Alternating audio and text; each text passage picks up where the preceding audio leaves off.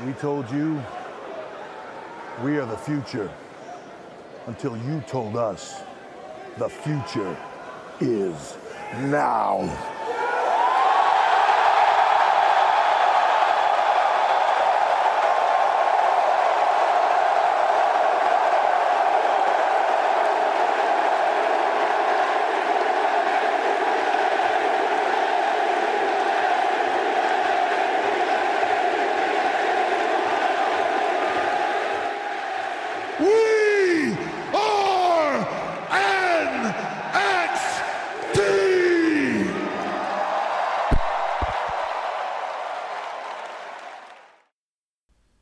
Moin und herzlich willkommen im Catch Club in meinem kleinen Kämmerlein hier zu einer weiteren Folge von Marcel vs. NXT. Dieses Mal dreht sich alles um den ersten richtig, richtig großen Takeover, nämlich NXT Takeover Brooklyn, Ausgabe 1. Von, ich glaube, mittlerweile insgesamt waren es, glaube ich, vier Takeover, ja, vier Takeover-Shows, die in Brooklyn stattgefunden haben. Und das Ganze vor fast 16.000 Zuschauern, was ein kleiner Unterschied äh, zur kleinen, aber feinen äh, Full Sail University ist, wo es für ähm, Pay-Per-View-Events danach auch nur noch zweimal hinging, bevor dann alle Pay-Per-Views im Rahmen von solch großen Hallen und dann auch im Rahmen von äh, Main Roster Pay-Per-Views stattfand. Ähm, und Fun Fact übrigens auch die äh, der Takeover ist, der äh, von Triple H eröffnet wurde mit dem, was ihr im Rahmen dieses Formats als Intro hört. Dieses We Are NXT und dann halt 16.000 Zuschauer, die komplett steil gehen. Bevor wir aber auf die Show eingehen, nochmal ein dickes Sorry für die letzte Ausgabe. Ähm, ich Dödel habe vergessen, Order City Bescheid zu sagen, dass es bitte die Tonspur von meinem Mic aufnehmen soll. Stattdessen hat es dann halt leider Gottes äh, äh, das Mikrofon oder das eingebaute Mikrofon von meinem Laptop genommen und ähm, ja, das klingt halt nun mal scheiße. Wie es halt so ist bei solch eingebauten Dingern. Ich weiß zwar nicht, wann diese Folge äh, hier erscheint. Eventuell ist das auch schon wieder ewig her. Ähm, die letzte, letzte Marcel vs. NXT. Aber ich produziere gerade ein bisschen vor, weil ähm, ich habe Urlaub und ich habe die Zeit, mal ganz entspannt ein paar alte äh, Takeover-Shows zu gucken. Ja. Ähm, falls ihr euch wundert, wo der NXT Takeover Unstoppable ist, den haben wir bereits hier im Catch Club besprochen, in, im Rahmen von In einem Ring vor unserer Zeit. Müsst ihr einfach mal äh, in eurem Feed oder in den YouTube-Videos äh, einfach ein bisschen scrollen oder nutzt die Playlists. Gut, dann kommen wir nun also zum NXT Takeover Brooklyn. Gestartet ist äh, die ganze Nummer mit äh, Tyler Breeze gegen die New Japan Legende, also vor allem New Japan Legende. Äh, wenn ihr alt seid oder Dida heißt, dann kennt ihr ihn auch noch sogar auch noch aus der WCW. Äh, die Rede ist von Jushin Thunder Liger. Und ähm, im Grunde genommen war das ein netter Opener. Man bringt noch mal eine, mal eine Legende noch mal hoch raus.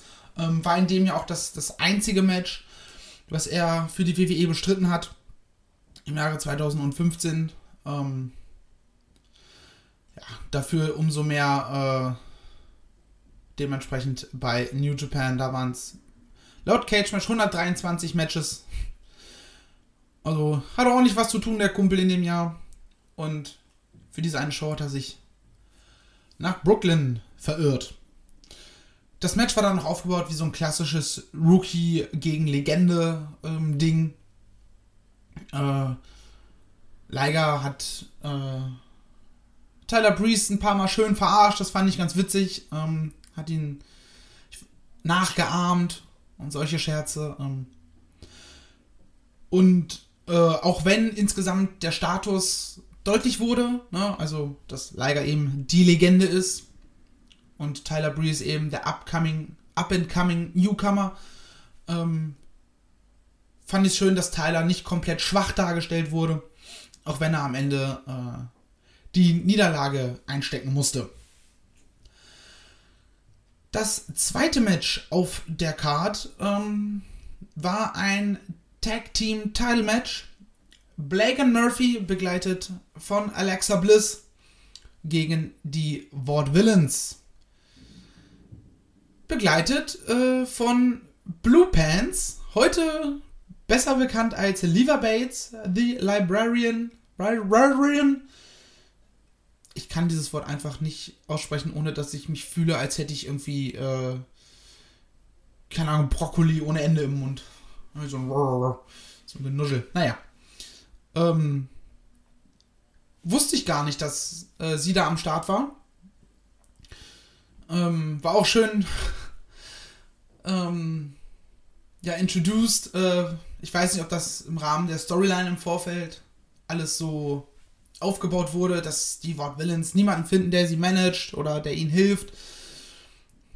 Ähm, was in einer Promo von Alexa vor dem Match äh, so hervorgestellt wurde, woraufhin die Ward Villains äh, einfach nur Richtung Entrance-Rampe zeigen und dann ja, Blue Pants am Start war und zum Ring gekommen ist unter großem Jubel der Fans. Fand ich, ich musste wirklich, wirklich schmunzeln. Äh, fand ich Fand ich schön. Ich mochte auch generell den Entrance vorher von den Wort Villains. Ja, diese, diese Zeitreise in die 50er, 60er, äh, alles in Schwarz-Weiß, das Bild stottert, also ne, noch nicht die hohe Framerate, die wir heute haben. Etwas, das auch in, im Rahmen von deren ja, In-Ring-Stil sehr schön deutlich wird, ohne dass es zu altbacken wirkt. Ja.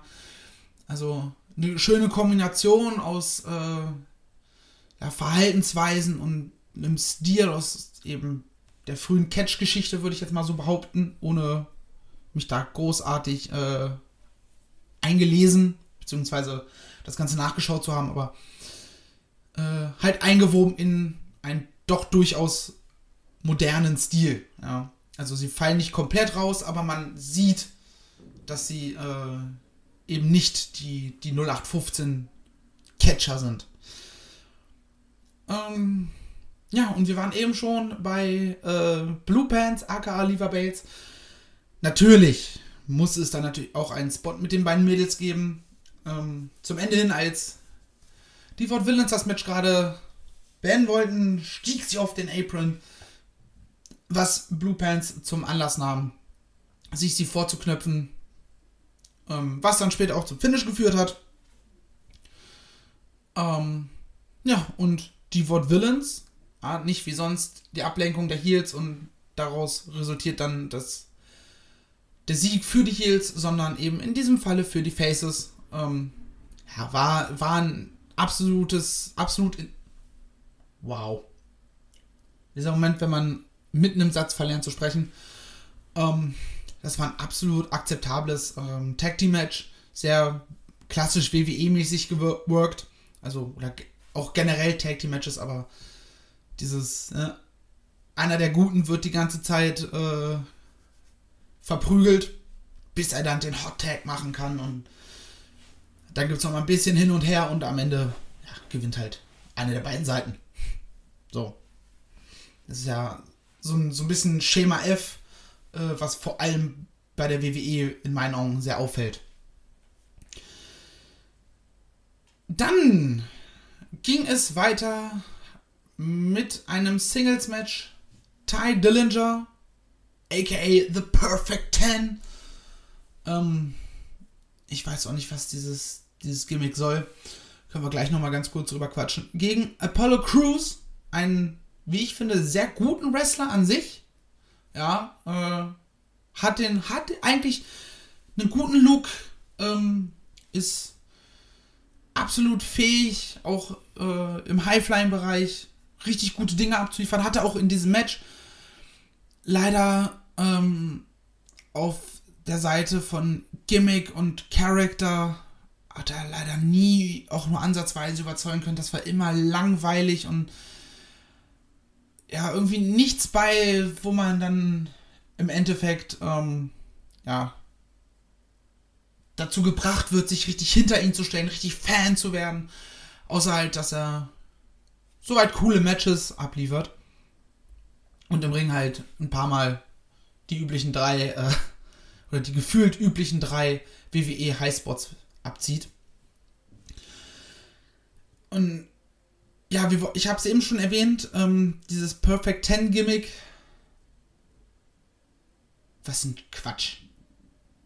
Also, erst zumindest zu dem Zeitpunkt offensichtlich so als Heal-Ding angelegt.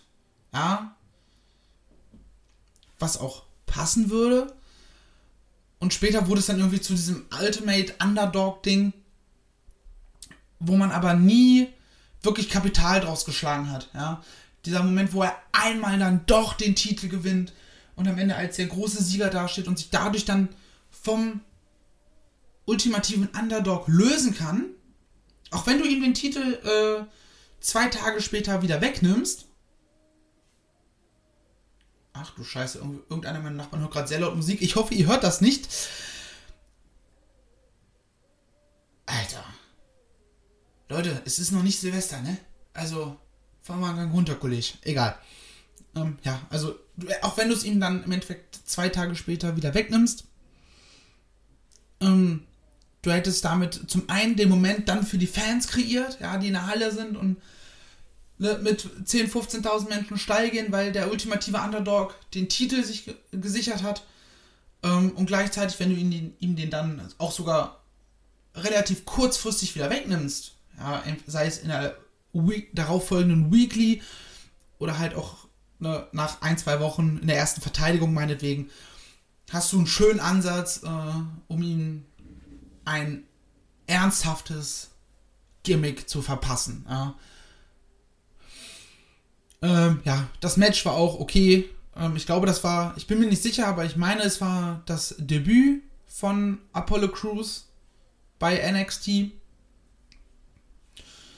Ähm, ja, ich weiß gar nicht, was er heute macht, ob der heute ähm, im Rahmen der WWE irgendwie ein besseres, ordentlicheres Gimmick äh, verpasst bekommen hat. Ich meine, er war ähm, zwischendurch sogar United States Champion oder ist es? Ähm, schauen wir doch mal schnell.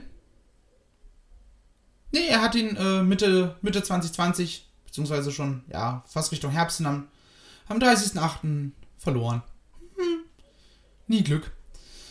Ähm, oh, aber beim ersten Überfliegen war er zumindest äh, bis in den Herbst rein noch ein recht regulärer Teil von ähm, Raw. Also, ah, ich sehe hier gerade, er war Teil von dieser Storyline äh, gegen The Hurt Business. Da war er beteiligt. Tut, tut. Gehen wir weiter, oder? Gehen wir weiter. Das dritte Match auf der Card. Samoa Joe gegen Baron Corbin. Und ja, was soll man dazu sagen? Ähm, Samoa Joe ist ein großartiger Wrestler. Ja.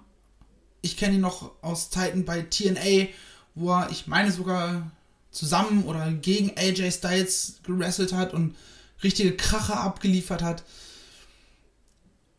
Muss antreten gegen einen, ja, leider maximal durchschnittlichen Baron Corbin ähm, und dementsprechend war halt auch das Match. Ne? Also ein High-Class-Wrestler gegen einen Meh-Wrestler.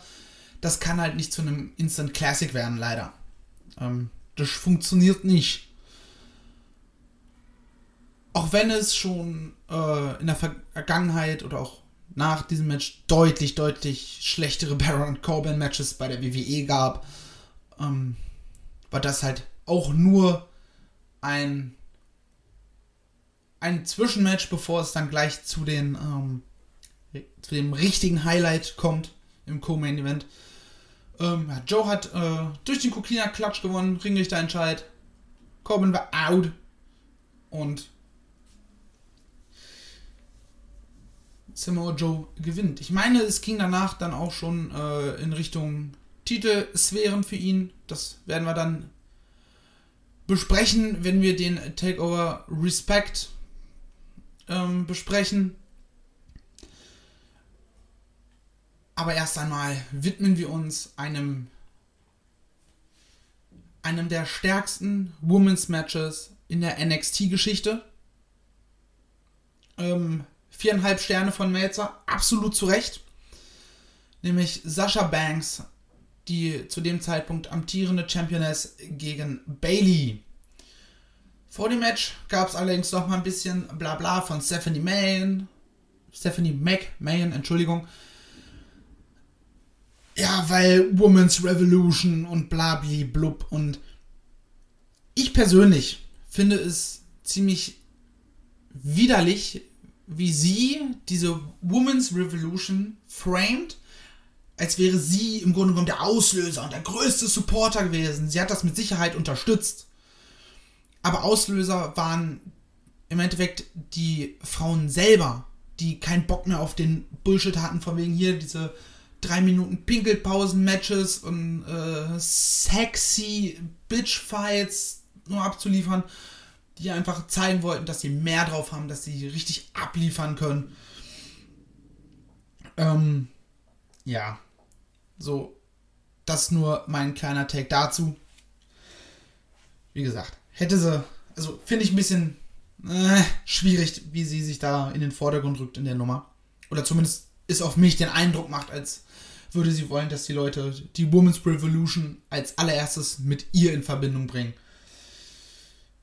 Naja, kommen wir aber zu dem Meisterwerk, was äh, Sascha und Bailey ähm, abgeliefert haben.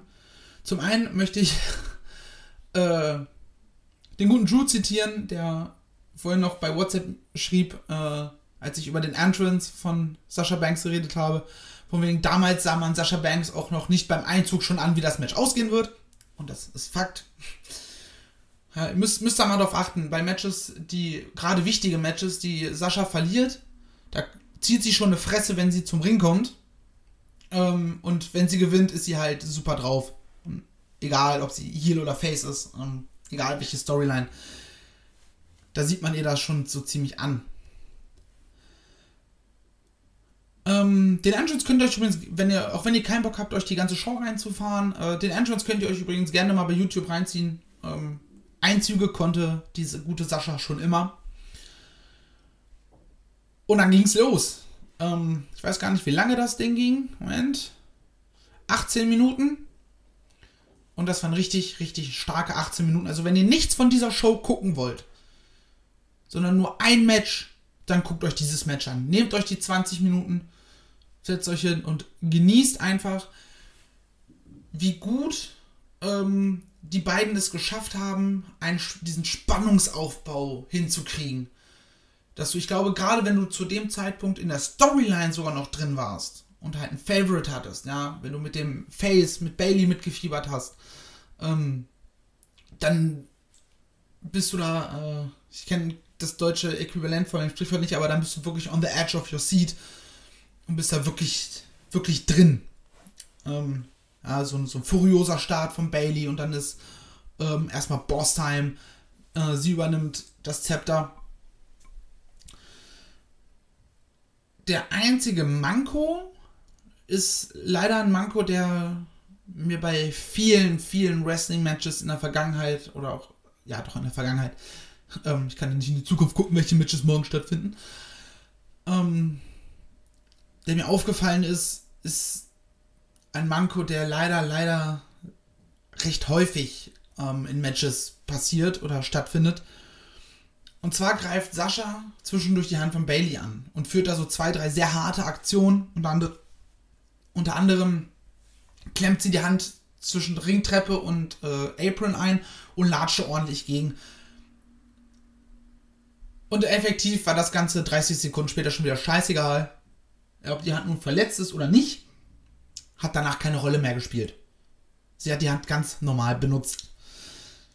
Und das ist halt schade. Und ich glaube, das ist auch das, was für mich äh, dafür sorgt, dass ich sage, nee, also ein, ein 5-Sterne-Match war es dann leider, leider, leider doch nicht. Aber wie gesagt, ansonsten richtig nices Ding. Äh, Zieht euch gerne rein, äh, wie sich Bailey zum ersten Mal den Titel gewinnt und zum ersten Mal so ein bisschen aus dieser Ultimate Underdog-Rolle so ein bisschen rauskommt. Auch wenn es jetzt bis 2020 gedauert hat, bis sie dieses äh, Happy, Happy, Happy äh, Gimmick abgelegt hat und hier geturnt ist. Übrigens auch gegen Sascha Banks. Ähm, und zumindest, wenn ich den, den Aussagen von äh, Marvin vom Ringfuchs Glauben schenken darf, dann haben die auch ein ordentliches Match miteinander oder ordentliche Matches zusammen abgeliefert. Keine Ahnung, wenn ihr äh, Bock drauf habt, könnt ihr euch das ja auch irgendwie gerne reinziehen, wenn ihr lustig seid. Dann, abschließend, das Main Event. Finn Balor, der amtierende NXT Champion, tritt an gegen Kevin Owens in einem Ladder Match. Ja, Finn irgendwann zuvor den Titel bei Beast in the East äh, in Tokio gewonnen. Was natürlich passend ist aufgrund von äh, Finns Vergangenheit in Japan auf Wrestler Wrestler Wieso kann ich heute nicht sprechen? Kann mir das irgendjemand verraten? Ähm, aufgrund seiner Vergangenheit, die er in Japan hatte, Wrestling, ja, er war ja davor lange bei New Japan, Bullet Club und so weiter und so fort. Ja, kommt mal wieder als Demon zum Ring, was in der WWE leider so unfassbar overused ist. Also, ähm, aktuell bei NXT zum Glück nicht mehr äh, in seiner Rolle als Prince. Ähm, aber ich weiß nicht, ich muss nicht jedes, jedes fucking Mal Finn Balor, muss ich nicht den fucking Demon sehen. Klar, in so einer Storyline äh, wie hier, wo es halt um den Titel geht, eine große Bühne. Aber er war ja auch bei dem Takeover, den wir zuvor besprochen haben, schon als äh, Demon unterwegs. Und irgendwie gefühl, gefühlt so alle zwei Wochen den Demon zu sehen, dann wird das, wird das Ganze halt nicht mehr so special, wie es sein soll, ja. Ich finde, das ist etwas, was für richtig tiefe, tiefgehende Storylines was sein sollte, wo er dann auch seinen Stil ein bisschen adaptiert, vielleicht ein, ja, ein bisschen zierstrebiger, äh, ist ein bisschen härter an die Sache rangeht als als als normaler Finn Balor, ne? Aber gut, ist nicht meine Entscheidung. Wenn ich die Entscheidung hätte, dann würde das nämlich so passieren. An sich ein sehr gutes Ladder-Match, äh, hatte viele schöne Leiterspots, ähm, hatte eine schöne Spannung mit drin. War jetzt aber auch nicht die große Innovation der Leiter-Matches. Ja, das muss man ganz klar sagen. Man kann es sich sehr gerne angucken. Man, also ich würde, ich würde sagen, man bereut es nicht, wenn man sich äh, nachdem man sich 18 Minuten Bailey gegen Sascha das Ding angeguckt hat, danach noch äh, nochmal 20 Minuten dran zu bleiben und äh, sich auch den Main Event noch anzugucken. Und ja, ich glaube, damit ist tatsächlich alles gesagt, was ich loswerden äh, wollte. Die ersten paar Matches, keine Must-Sees, aber durchaus unterhaltsam und dann zwei absolute Kracher-Dinger. Von daher, wenn ihr vielleicht sogar 2 Stunden 20 übrig habt, äh, an einem verkaterten Sonntag oder an einem chilligen Sonntag, wo man sich nicht bewegen will, fahrt euch das Ganze gerne rein. Ich verabschiede mich. Ich wünsche euch noch eine wunder wunderschöne Zeit. Macht sich gut, macht's besser und tschüss.